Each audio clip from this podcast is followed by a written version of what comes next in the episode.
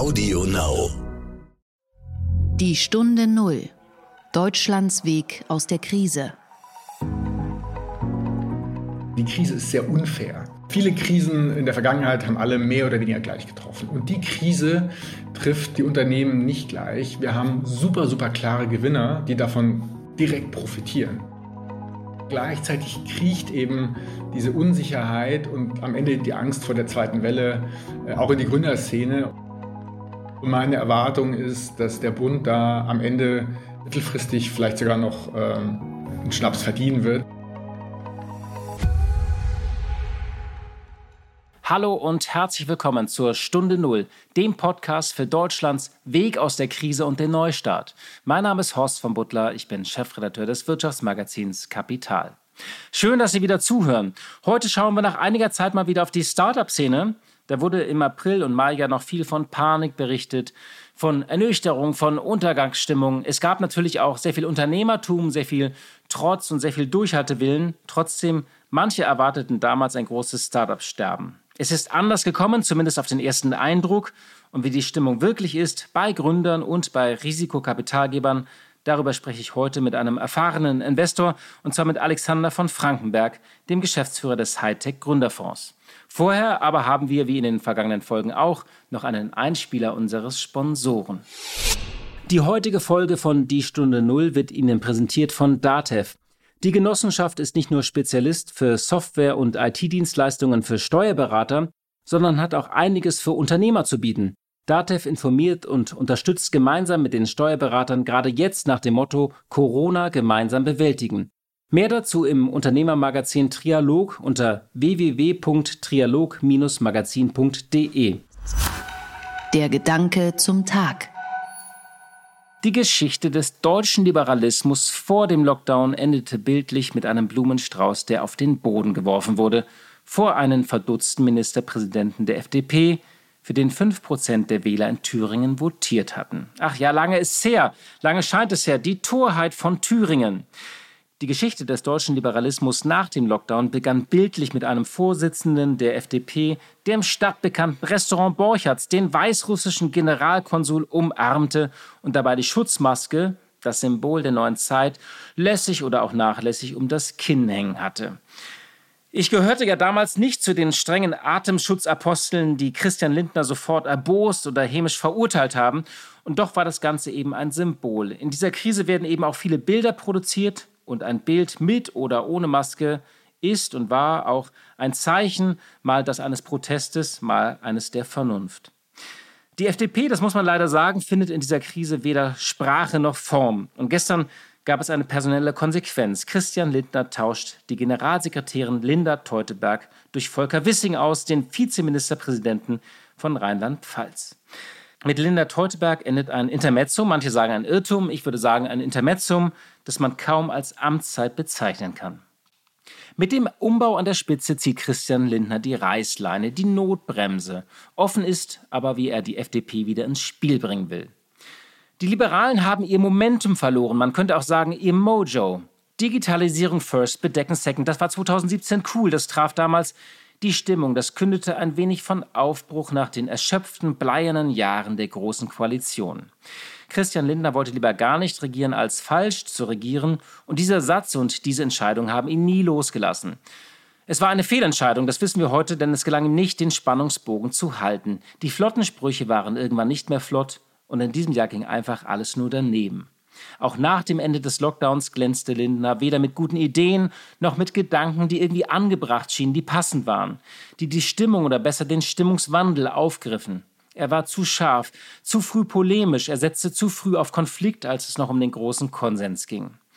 Dabei gibt es durchaus viele Themen für die Liberalen, mehr denn je eigentlich. Den zunehmenden Einfluss des Staates, der Eingriff in die Freiheitsrechte, die Neuordnung der Arbeitswelt, die schwierige Frage zwischen Mensch und Wirtschaft, die uns von Anbeginn begleitet, zwischen Leben und Lebensgrundlagen, zwischen Schutz der Gesundheit und Schutz der Existenz. All da würde man ja intelligente, auch pontierte Gedanken erwarten und nicht nur Sprüche. Um Linda Teuteberg könnte es ein wenig leid tun, aber auch von ihr erinnert man kaum Impulse, schon gar nicht in dieser epochalen Krise, in der man eigentlich einen intelligenten liberalen Widerspruch so sehr vermisst. Also Rauschmiss First, Neustart Second. Man darf gespannt sein, welche Sprache und welche Themen die FDP nun endlich in dieser Krise besetzen wollen und finden. Die Stunde Null. Das Gespräch. Ich hatte ja schon einige prominente Startups und Gründer hier zu Gast. Wir erinnern uns vielleicht an Tao Tao von Get Your Guide oder an Lukas von Kraner von One Football, der sagte, wir halten an unserem Claim Hype the Game fest oder auch an die beiden Gründer von Tourlane. Ich denke, die besten Unternehmen werden in Krisen entweder geschaffen oder gebaut. Und, und das haben wir in über die letzten 30, 40, 50 Jahre immer gesehen. Wir haben eine, eine extrem hohe Anzahl an Neukunden gesehen. Die Deutschen mögen einfach auch weiter Pizza, Pasta. Ich habe ganz andere Situationen erlebt, wo, wo es wirklich auch um, um die Existenz des Unternehmens ging, vor allem in den ersten fünf Jahren. Und aus diesen Jahren habe ich, würde ich behaupten, sehr gut gelernt, wie ich mit solchen Extremsituationen umgehe. In diesen Aussagen spürte man ja immer auch sehr viel Unternehmertum, auch etwas Durchhalteparolen und Zweckoptimismus, aber eben auch eine Lust auf Zukunft. Anfangs haben wir ja in dieser Krise ein großes Start-up-Sterben erwartet, dann gab es Staatshilfe, auch extra Geld für Start-ups, zwei Milliarden und viele Gründer lernten mit der Kurzarbeit auch das erste Mal den Sozialstaat kennen und schätzen. Wie aber steht es um die Gründerszene? Gibt es genug frisches Geld und neue Ideen? Darüber spreche ich heute mit einem erfahrenen Investor und zwar mit Alexander von Frankenberg, dem Geschäftsführer des Hightech Gründerfonds. Der Hightech Gründerfonds wurde 2005 gegründet und setzt sich für die Finanzierung von jungen Hightech-Unternehmen in der Gründungsphase, in der sogenannten Seed-Phase ein, also Startups, die nicht älter als drei Jahre sind. Der Hightech Gründerfonds ist eine sogenannte öffentlich-private Partnerschaft, also Public-Private Partnership, zu den Investoren gehören das Bundesministerium für Wirtschaft und Technologie, die KfW sowie einige Dutzend Industriekonzerne, darunter Altana, BASF, Robert Bosch, die Deutsche Post, Haniel und so weiter. Der Fonds verwaltet knapp 900 Millionen Euro in drei Fonds. Und seit seiner Gründung hat der Hightech-Gründerfonds 600 Investments getätigt und rund 100 Exits geschafft.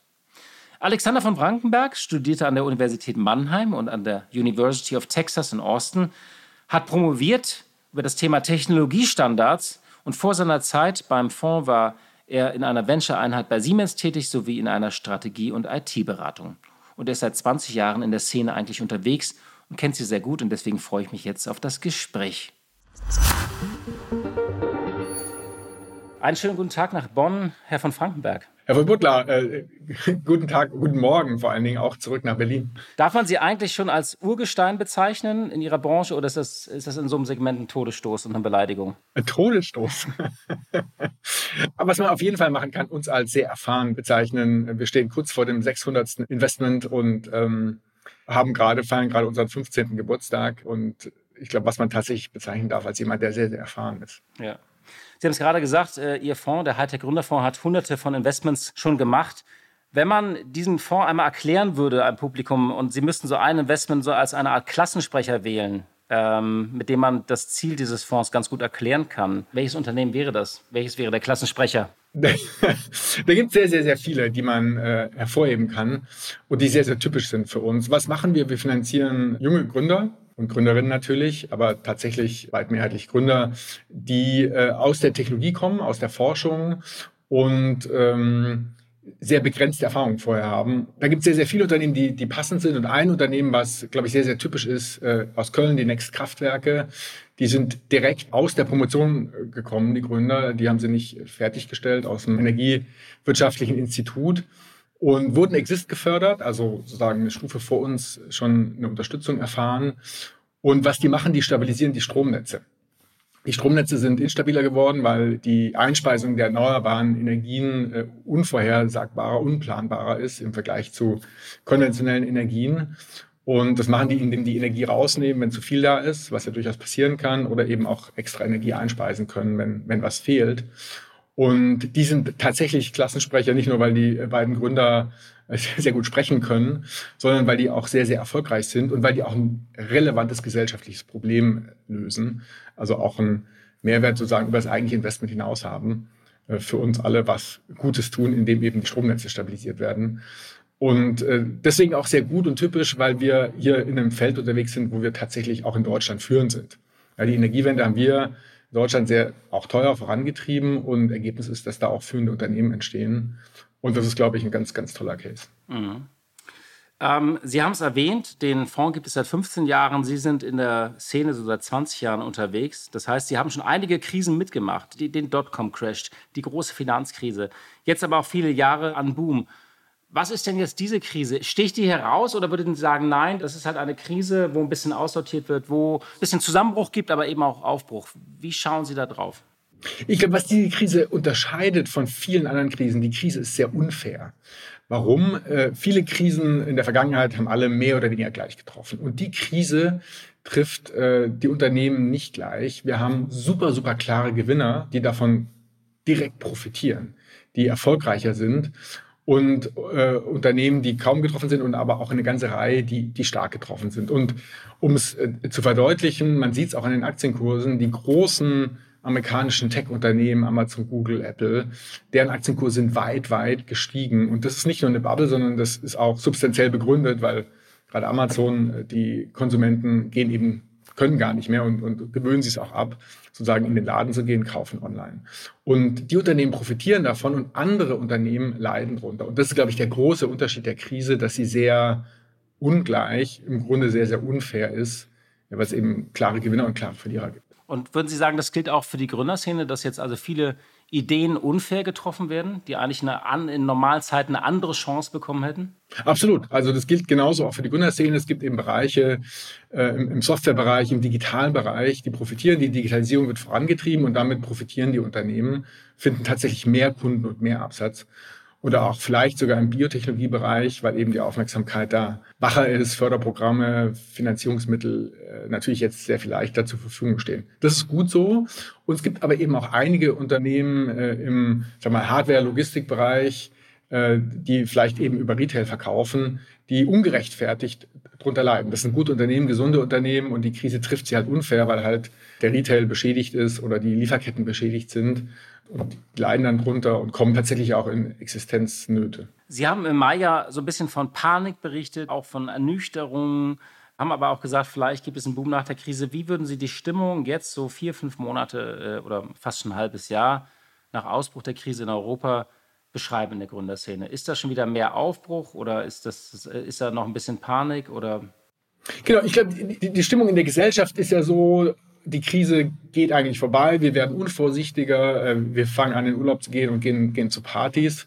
Und das spiegelt sich ja wieder in einer steigenden Infektionszahl. Und damit aber auch gleichzeitig verbundene jetzt wieder zunehmend Unsicherheit. Wir haben den, äh, nicht Lockdown, aber die Reisewarnung in, in Spanien. Und, und damit kriecht wieder so eine Unsicherheit in die Gesellschaft und genauso auch in der Gründerszene. Was wir beobachten, dass die Krise noch nicht so hart zugeschlagen hat. Wir haben noch nicht so super viele Ausfälle gesehen. Äh, eigentlich eine ganz normale Rate von Ausfällen. Das heißt, eine Panik gibt's nicht. Der Optimismus ist schon auch da, weil alle wissen, nach der Krise wird es einen starken Aufschwung geben. Die, die Prognosen fürs dritte und vierte Quartal sind ja sehr positiv in der allgemeinen Wirtschaft. Da ist ein Optimismus da, aber gleichzeitig kriecht eben diese Unsicherheit und am Ende die Angst vor der zweiten Welle äh, auch in die Gründerszene und ähm, man ist so ein bisschen ja, verunsichert, vielleicht sogar an der einen oder anderen Stelle ein bisschen gehemmt äh, und weiß nicht so genau, was jetzt wirklich äh, auf einen zukommt. Fließt denn das Geld weiter in gute Ideen oder gibt es da auch eine Zurückhaltung? Ich glaube, der erfahrene Investor, der weiß eben, dass gerade in der Krise sehr, sehr gute Unternehmen gegründet werden. Da gibt es ja viele Beispiele. Die ganze Gig Economy 2009, Uber, Airbnb und so weiter sind genau in der Finanzkrise gegründet worden. Facebook äh, Anfang 2004 gegründet, noch im Auslaufen der Dotcom-Krise gegründet, aber auch Unternehmen wie SAP und Microsoft äh, zwischen den Ölkrisen gegründet. Sehr, sehr erfolgreich. Und die Logik ist einfach, die, die sich jetzt äh, als, als Gründer durchsetzen können, die in schwierigen Umgebungen sich behaupten können, die sind natürlich stärker, die sind erfolgsversprechender, die sind vielleicht überdurchschnittlich gut und als Investor weiß man, wenn man die jetzt finden kann, dann wird man überdurchschnittlich gute Investments machen. Und hier noch ein Tipp von Datev, speziell für Unternehmer. Datev unterstützt gemeinsam mit den Steuerberatern, um besser durch die Krise zu kommen. Mit Informationen zu den Fördermaßnahmen aus dem neuen Konjunkturpaket, zu guten Strategien, um eine Insolvenz zu vermeiden oder zum Thema Liquidität. Jede Menge weitere aktuelle Infos gibt's im Unternehmermagazin Trialog unter www.trialog-magazin.de. Für eine ganze Generation von Gründern ist das ja auch die erste große Krise. Und dazu gehören auch viele sehr erfolgreiche, auch Einhörner. Zum Beispiel ähm, Get Your Guide hatte ich äh, zum Beispiel hier zu Gast im Podcast, One Football oder auch Tourlane.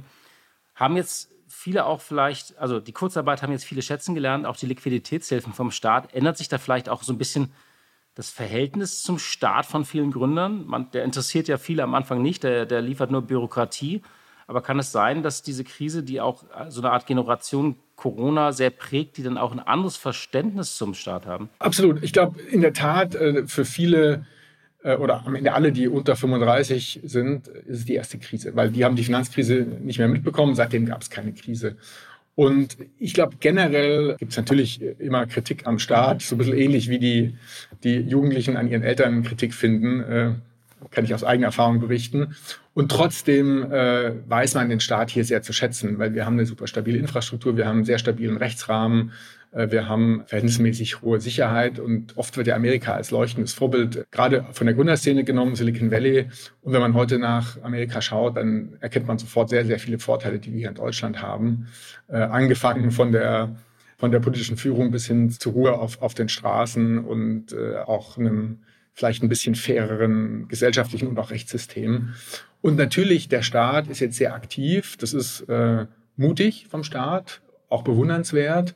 Und das erkennen natürlich ganz viele. Und Sie haben es erwähnt, insbesondere Kurzarbeitergeld ist äh, auch nicht überall auf der Welt, insbesondere jetzt gerade in den USA gibt es eben nicht. Da werden die Leute sofort arbeitslos. Und das funktioniert super gut, super unbürokratisch und hat ganz, ganz vielen Unternehmen sehr, sehr schnell vor allen Dingen äh, genügend Luft gegeben, sich auf die Krise einzustellen. Mussten Sie jetzt eigentlich in den vergangenen Wochen und Monaten sehr viel einfach auch telefonieren, skypen oder über Zooms und Teams und auch so ein bisschen Händchen halten und trösten? Also das klingt jetzt ein bisschen äh, despektierlich, aber ich meine es wirklich so. Also mussten Sie viele Gründer auch so ein bisschen äh, beruhigen? Wie sind Sie da vorgegangen? Absolut. Also äh, wir sehen an allererster Stelle die, die Gründer in der Verantwortung. Die führen operativ die Unternehmen. Wir als Gesellschafter führen die nicht. Das heißt, der, der erste Job der Gründer und Gründerinnen war tatsächlich zu verstehen, wo stehe ich eigentlich als Unternehmen? Wie trifft mich die Krise? und wie kann ich reagieren. Und dann aber sofort kommen wir ins Spiel, die Gründer sozusagen bei diesem Erkenntnisprozess zu unterstützen. Äh, also tatsächlich auch moralisch, äh, dass man sagt, hey, pass mal auf, wir wissen, eine Krise geht vorbei, wir haben das schon erlebt. Deswegen geht die Welt jetzt nicht unter, sondern äh, es kommt eben darauf an, durch die Krise zu kommen, um dann nachher wieder sehr erfolgreich weiterzumachen. Also eine, tatsächlich eine moralische Unterstützung, aber auch eine inhaltliche Unterstützung. Was gibt es denn für Möglichkeiten? Wie kann man reagieren? Bis hin natürlich zu einer finanziellen Unterstützung äh, im Sinne von weiteren Investments. Jeder Gesellschafter, jeder Investor ist natürlich äh, nicht nur eingeladen, sondern auch aufgefordert, wenn es äh, auch mal nicht ganz so läuft wie nach Plan, dann auch nochmal, äh, wenn es tatsächlich Sinn macht, zu investieren. Mhm. Der Bund hat ja das erste Mal auch spezielle Corona-Hilfen für Startups gestartet in dieser Krise. Hat das ausgereicht und was ist aus diesem Geld eigentlich geworden? Also was daraus geworden ist, kann man glaube ich noch nicht sagen, weil äh, noch nicht so super viel geflossen ist. Das heißt, was daraus wird, wird man sehen in ein bis zwei Jahren. Und ich glaube, sehr, sehr clever aufgesetzt. Und meine Erwartung ist, dass der Bund da am Ende mittelfristig vielleicht sogar noch einen Schnaps verdienen wird, äh, wieder Geld zurückbekommen wird oder nicht sehr viel verlieren wird. Äh, direkt mit dem Investment und über indirekte Effekte sehr wahrscheinlich verdienen wird, weil eben Arbeitsplätze gesichert werden, Unternehmen weiterleben und dann eben Steuern und Sozialabgaben zahlen. Ähm, aber das wird man erst in ein paar Jahren äh, sagen können. Und wir als halt der Gründerfonds sind sozusagen mit dabei. Wir waren jetzt wahrscheinlich der erste Fonds, der Mittel ausgezahlt hat. Und äh, wie, es immer so ist, der Prozess könnte immer einfacher und ein bisschen weniger kompliziert und bürokratisch sein, aber am Ende ist sehr machbar und funktioniert sehr gut. Und was wir sehen an den ersten fünf Auszahlungen, fünf Unternehmen, äh, die Geld bekommen haben aus den staatlichen Mitteln, es macht Sinn und es funktioniert. Und den Unternehmen wird tatsächlich geholfen. Welche waren das eigentlich? Es, es sind auch Unternehmen, äh, die tatsächlich von Corona betroffen worden sind. Die Runden sind gerade erst abgeschlossen und leider noch nicht veröffentlicht. Deswegen äh, so. können wir die Namen noch nicht sagen. Aber das sind die klassischen Unternehmen, die eben äh, getroffen worden sind im Reise-, im Travel-Bereich, äh, auch im Hardware-Energiebereich. Unternehmen, die sehr, sehr viel Sinn machen, die vorher auch gut oder sogar sehr gut performt haben und wo es einfach Sinn macht zu investieren. Und was vielleicht ganz wichtig zu verstehen ist, dass die Mittel ja nicht isoliert fließen, die fließen ja im Kontext von Finanzierungsrunden. Das heißt, äh, wir haben da immer eine Situation, wo alte und gegebenenfalls sogar auch zum Teil neue Investoren sagen, das ist ein gutes Investment, da gebe ich Geld rein und dann wird die Finanzierungsrunde durch staatliche Mittel aufgefüllt, äh, vergrößert. Und das macht jeden Sinn der Welt. Das heißt sozusagen, ähm, es gibt neue Finanzierungsrunden aus Ihrem Fonds mit diesen Corona-Hilfen. Da sind Corona-Hilfsgelder drin. Habe ich das richtig verstanden? Oder ich Ganz genau. Es, gibt ja im Prinzip zwei Wege. Einmal äh, der Weg, äh, wo staatliche Mittel äh, die Finanzierungsrunden auffüllen, ein bisschen größer mhm. Und dann gibt es sozusagen den Weg, wo, wenn es tatsächlich keine Finanzierungsrunden gibt, staatliche Mittel alleine finanzieren können. Äh, und das läuft ja über die äh, Landesbeteiligungsgesellschaften. Und äh, der Weg, wo staatliche Mittel sozusagen Runden auffüllen können, das ist immer im Kontext von bestehenden Finanzierungsrunden, wo Investoren, und zwar mindestens zu 30 Prozent privates Geld sagen, ich glaube, das ist ein gutes Investment mit einer sinnvollen Renditeperspektive und dann wird das staatliche äh, und auch anderes öffentliches Geld äh, dabei gefügt und, und folgt dann zu gleichen Konditionen auch der gleichen Logik. Das heißt, auch das staatliche Geld hat dann die Erwartung, dass es ein gutes Investment ist und daher auch der Optimismus, dass man da äh, nicht große Mengen verlieren wird, vielleicht sogar auch ein bisschen was verdienen wird, äh, weil eben, wenn die Unternehmen aus der, aus der Krisenphase äh, positiv hervorgehen, dann eben auch die, die Investments sich gut entwickeln. Mhm. Sie haben mal gesagt, unser Ziel sind seit jeher 40 Neuinvestments pro Jahr. Halten Sie daran fest? Ja, absolut. Total. Das war ja das Ziel, was wir 2005 sozusagen in unseren Gründungsakt äh, geschrieben bekommen haben. Und damals war ja die Logik, der Markt hat Riesenpotenzial, es gibt aber keine Finanzierung und die Marktgröße, um sich zu vergegenwärtigen, damals äh, 2004, 2005 waren in ganz Deutschland 25 Tech-Investments im Seed-Bereich. Also praktisch nichts, sehr, sehr wenig. Und unser Mandat war eben, den Markt äh, anzuschieben. Und der Markt hat sich ja sehr viel weiterentwickelt. Es gibt eine rege Gründerszene, es gibt sehr, sehr viel mehr Gründungslehrstühle und Businessplanwettbewerbe und Inkubatoren, Company Builder und alles. Und in diesem deutlich reiferen Markt äh, werden wir jetzt genauso das Ziel verfolgen und auch erreichen wie in der, in der sehr viel größeren Gründerkrise 2005, 2006. Haben sich denn die Ideen verändert? Im letzten halben Jahr? Haben sich die Ideen verändert? Äh, was wir sehen, ist tatsächlich so ein bisschen weniger MeToo-Gründungen. Und MeToo-Gründungen sind Gründungen, wo ich sage, äh, das sind Gründer, die erkennen, alle ihre Freunde gründen und jetzt muss ich auch was gründen, habe eine Idee, aber vielleicht gar keine so sehr gute Idee und gründe halt einfach mal. Und was wir erkennen, dass die Konzepte sehr viel substanzieller geworden sind. Äh, also die, wie ich es vorher auch schon gesagt hatte, diejenigen trauen sich jetzt eher in einer schwierigen Phase, ähm, äh, den, den Schritt zu machen, äh, wenn sie halt sehr, sehr von ihrer Idee überzeugt sind. Das heißt, die Qualität ist tendenziell eher, eher sogar gestiegen. Und bei den Bereichen hat sich natürlich auch ein bisschen verändert. Wir sehen Software as a Service, äh, viele generell Digitalisierungsthemen, die Rückenwind haben und natürlich ergeben sich dann auch eher noch Gründungsmöglichkeiten und Bereiche, die eher so ein bisschen Gegenwind haben, sehen wir natürlich ein bisschen weniger. Okay. Weil das ist ja ganz interessant. Also die Frage, die ja man ja irgendwann stellen wird, ist diese epochale Krise, die uns dieses Jahr getroffen hat, vielleicht auch nächstes Jahr, wie verändert das die deutsche Startup-Szene, die wir mühsam aufgebaut haben die letzten Jahre? Also vor zehn Jahren war da wenig oder 15 Jahren, dann haben wir sie praktisch aufgebaut. Es gab äh, sozusagen, es gibt eine gute Anschubfinanzierung. Es gab dann lange Zeit das berühmte Tal des Todes, dass da zu wenig Geld war. Also geht da jetzt mehr kaputt das wäre so meine Frage. Als, oder ist, die, ist das gar nicht so? Also ähm, war das jetzt vier, fünf Monate hart und die Startup-Szene kann genauso weitermachen?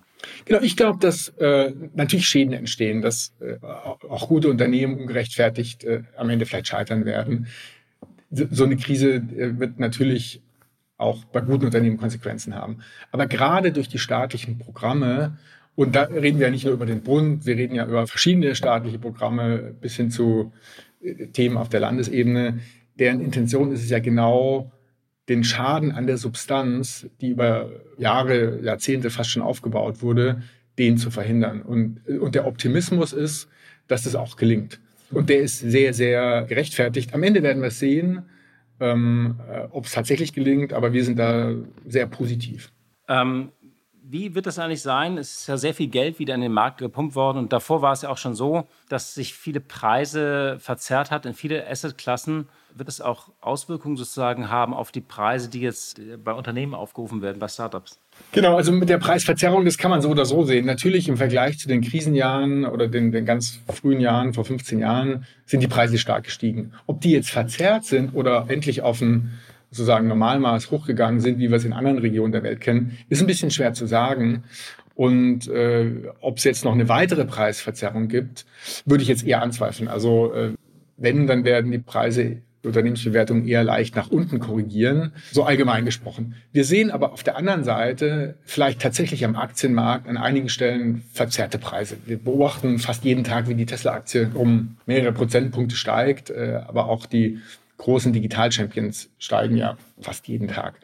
Und äh, sozusagen top-down von den großen Champions runtergerechnet, in den Bereichen, die eben von den Krisen profitieren, kann es durchaus sein, dass wir eine positive Preisentwicklung sehen, die aber durchaus auch gesund ist, weil im Kontext sozusagen der Kette, der Preiskette von kleinen, mittleren und großen Unternehmen, die Preise bei den kleinen Unternehmen durchaus auch noch steigen können. Heute wurde angekündigt, End Financial strebt einen Börsengang an, 200 Milliarden Bewertungen, will irgendwie 20, 30 Milliarden aufnehmen. Und es wird natürlich positive Effekte haben, positive Preiseffekte in der ganzen Kette hin bis zu Startups, äh, die sozusagen auch in dem Bereich unterwegs sind. Das heißt, Sie glauben auch, äh, Börsengänge werden erstmal nicht beeinträchtigt, sondern das wird so weitergehen, weil das ja sehr selbstbewusstes Preisticket so mitten in dieser Krise? Naja, also in Deutschland äh, ist das Thema Börsengänge ein ganz schwieriges Thema. Wir hatten letztes Jahr auch ohne Krise nur vier Börsengänge. Dagegen in Schweden über 40 Börsengänge. Und Schweden ist irgendwie, weiß ich nicht, ein Achtel, ein Zehntel von Deutschland. Ähm, also wenn man sagt, äh, Börsengänge in Deutschland werden nicht beeinträchtigt, dann äh, ist das natürlich eine ganz schwierige Aussage. Ich glaube sogar tatsächlich eher, wenn es eben ein paar große Leuchttürme gibt, äh, große Vorbilder im In- und Ausland, dass Börsengänge tatsächlich von dem sehr niedrigen Niveau, was wir aktuell haben, eher einen Aufschwung nehmen können. Weil von vier auf sechs, sechs wäre immer noch zu wenig in Deutschland, plus 50 Prozent äh, würde einen riesen Aufschwung signalisieren, aber wäre immer noch total unterkritisch.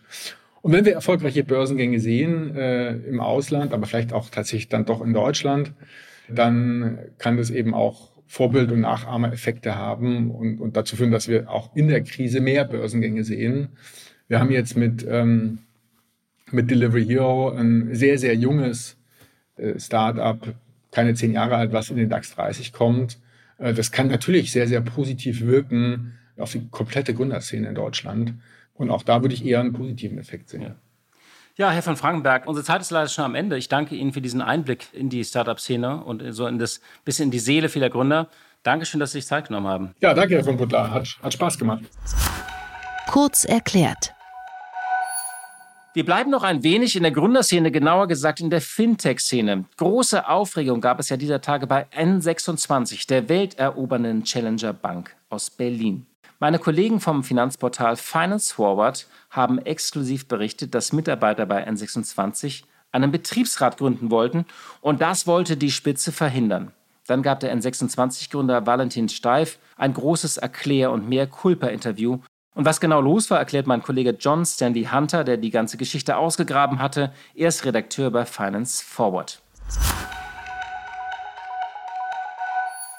Zunächst einmal sind zwei Dinge wichtig. Kein deutsches Startup wird derzeit höher bewertet als N26 und es bietet ein Bankkonto, das komplett über das Smartphone eröffnet und gemanagt werden kann. Das Fintech hat in den vergangenen Jahren einen wahnsinniges Wachstum hingelegt und beschäftigt inzwischen 1500 Mitarbeiter und führt weltweit mehr als 5 Millionen Kunden. Wie sich jetzt allerdings zeigt, hat das schnelle Wachstum einen Preis, denn viele Mitarbeiter sind unzufrieden. Das Vertrauen in das Management sei, und ich zitiere, auf einem historischen Tiefstand. Sie beklagen fehlende Transparenz bei Gehältern, hohen Arbeitsdruck und viele befristete Verträge. Also wollen die Mitarbeiter jetzt mit Hilfe der Gewerkschaft Verdi einen Betriebsrat gründen, was in der Berliner Startup-Szene noch sehr, sehr ungewöhnlich ist. Am am Donnerstag und Freitag sollten dann für zwei der Gesellschaften des Unternehmens Wahlvorstände äh, für die Betriebsratswahl selektiert werden. Ähm, aber das Unternehmen erwirkte eine einstweilige Verfügung gegen die entsprechenden Mitarbeiter. Am Veranstaltungsort, dem Berliner Hofbräu, sei kein ausreichendes Hygienekonzept für Hunderte von Mitarbeitern gewährleistet, so die Argumentation dahinter. Der Betreiber der Gaststätte sagt übrigens, er habe eins vorgelegt, ähm, aber so übernahm erst Verdi die Organisation der Veranstaltung, dann die IG Metall und die Wahlen konnten tatsächlich stattfinden. Und die Geschichte wäre hier auch zu Ende, wenn die Gründer nicht vorher eine Mail an ihre komplette Belegschaft geschickt hätten, in der sie sagen, ein Betriebsrat stünde, und ich zitiere nochmal, gegen fast alle Werte von N26. Er würde das Unternehmen nur unnötig verlangsamen. Stattdessen wollen die Gründer ein eigenes Konzept zur Mitarbeitermitbestimmung entwickeln, losgelöst vom offiziellen Betriebsrat. Zeitgleich zum Betriebsratstermin am Donnerstag setzte N26 dann auch noch ein Meeting an, ähm, in dem das Alternativkonzept der Gründer vorgestellt werden sollte. Auszüge aus dieser internen Mail haben wir bei Finance Forward veröffentlicht. Plötzlich war es ein heißer Diskussionsstoff. Steckt dahinter also nur der Versuch der Gründer, einen Betriebsrat zu verhindern? Dafür gäbe es in der Berliner Startup-Szene tatsächlich auch ähm, erfolgreiche Vorbilder. Ähm, es wurde viel diskutiert, internationale Medien berichteten und auch hochrangige Politiker äußerten sich dazu. Der Fall könnte eine Signalwirkung an die gesamte Branche haben.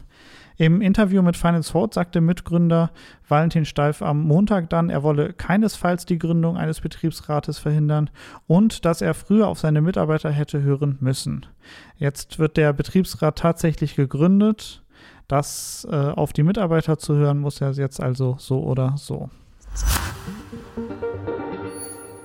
Ja, zum Schluss, das Reisen ist ja zum Erliegen gekommen und läuft nun auf Sparflamme. Man könnte meinen, keine so gute Idee und Zeit, ein Hotel zu eröffnen, aber bis Ende des Jahres sollen allein auf dem amerikanischen Kontinent 775 neue Häuser eröffnet werden. Die Kette Hilton hat allein im zweiten Quartal, also in dem berühmten Shutdown-Quartal, 60 neue Hotels auf der ganzen Welt aufgemacht. Und Marriott hat sogar 163 Hotels, darunter vier Ritz-Carlton-Hotels eröffnet wenn das nicht antizyklisch ist. Das Leben geht also weiter. Ja, liebe Hörerinnen und liebe Hörer, das war's für heute. Ich danke Ihnen sehr fürs Zuhören und für Ihre Treue und ich hoffe, wir hören uns am Freitag wieder. Die Stunde Null. Deutschlands Weg aus der Krise. Dieser Podcast ist Teil der Initiative Zeit, die Dinge neu zu sehen. Audio Now.